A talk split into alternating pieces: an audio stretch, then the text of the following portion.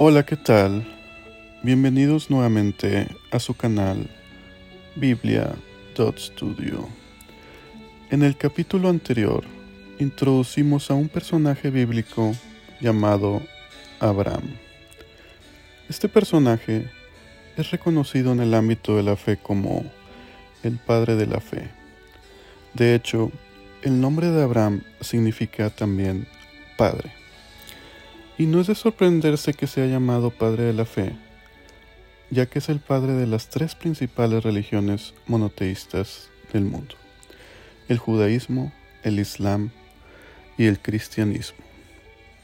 Así que Dios convirtió a Abraham en un símbolo viviente de la fe.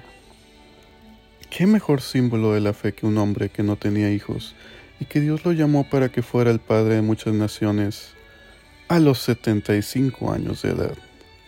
Esto es increíble. Cuando Dios se propone hacer un milagro en tu vida, como ves, piensa en grande. Vamos a seguir hablando un poco de Abraham en algunos episodios, pero si vamos a hablar del Padre de la Fe, sería bueno dedicar también un espacio a hablar de ella. Querido amigo o amiga, ¿alguna vez te has preguntado qué significa la fe? Afortunadamente la Biblia nos da una definición exacta de fe, y es que sería raro si no tuvieras información, ¿no te parece? La Biblia es el gran libro de la fe por excelencia. Es por eso que en este episodio nuestro pasaje central es precisamente la definición oficial de la fe que nos da la palabra de Dios. Abre tu Biblia conmigo en el libro de Hebreos, en el capítulo 11. Admira esas hojas con esa letra tan elegante que inspira respeto y reverencia, y escucha ese murmullo sublime al voltear sus páginas. No hay nada mejor que hacerlo tú mismo, con una Biblia real. Dios sabía que un libro es un instrumento perfecto para tu mente. Piensa lo que tienes en tus manos la colección de sabiduría más completa y perfecta que jamás se haya escrito.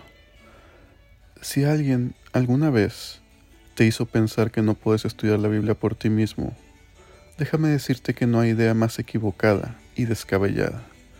De hecho, cuando la oración del Padre nuestro dice, Danos hoy el pan nuestro de cada día, se refiere también precisamente al pan espiritual.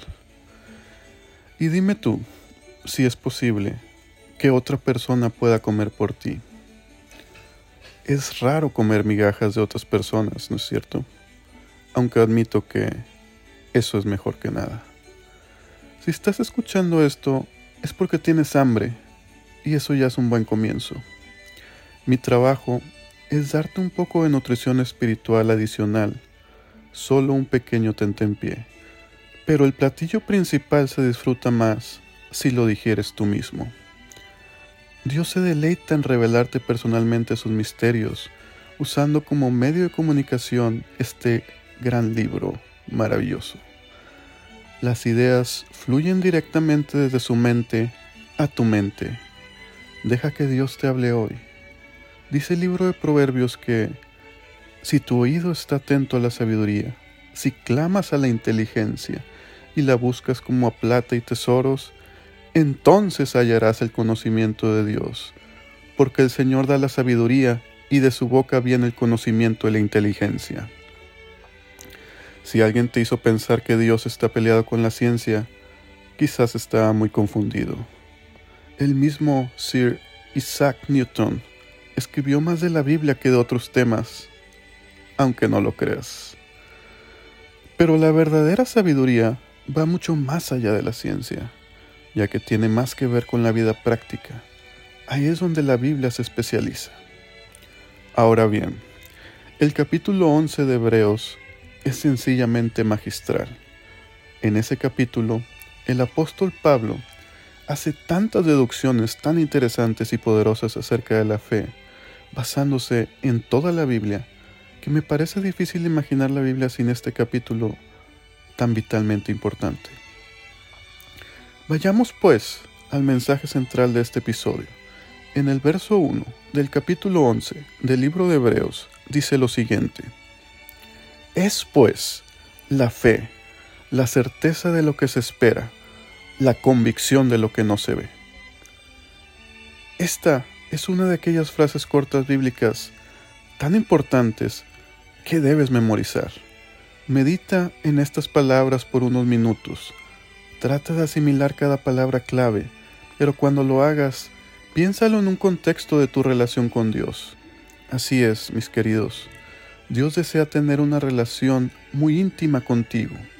Él es tu creador, Él es tu Padre, y te ama más que nadie.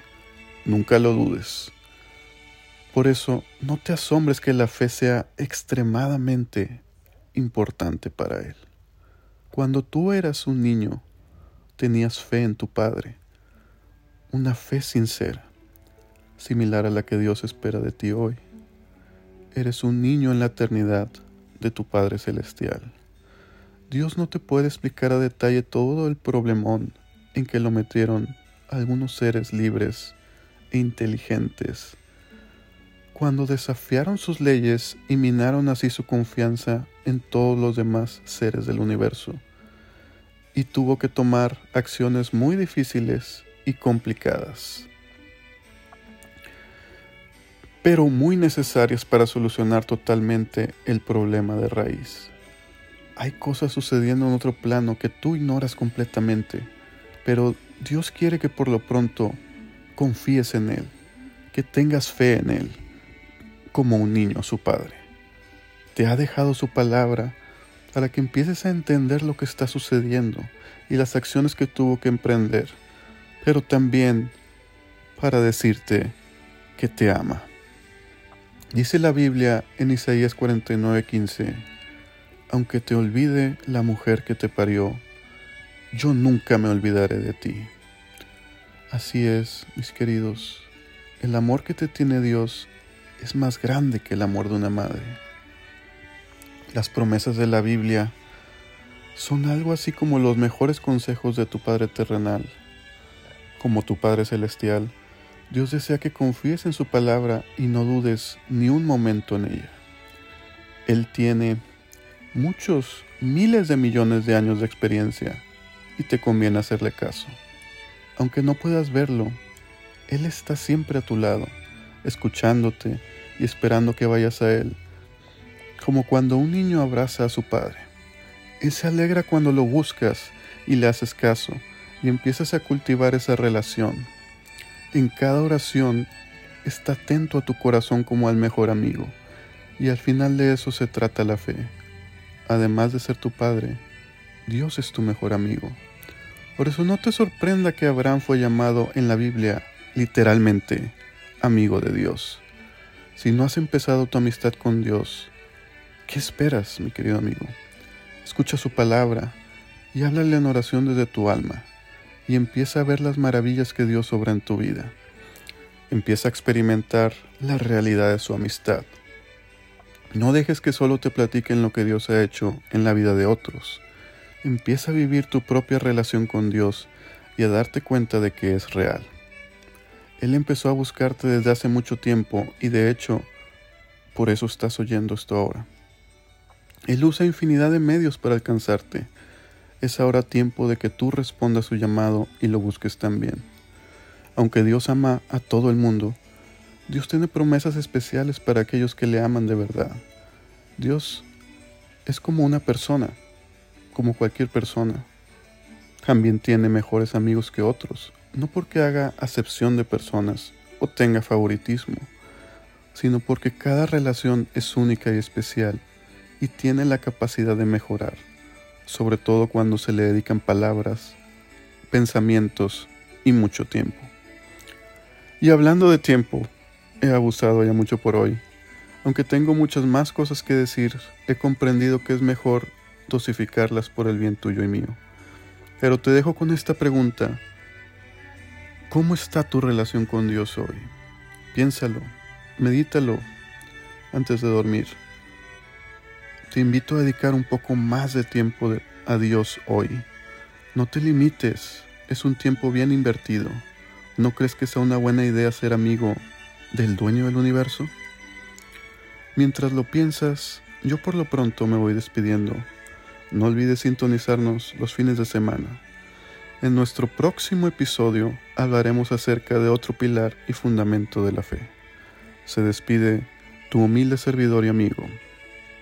Es pues la fe, la certeza de lo que se espera, la convicción de lo que no se ve. Dios te bendiga. Hasta la próxima y que tengas un excelente día.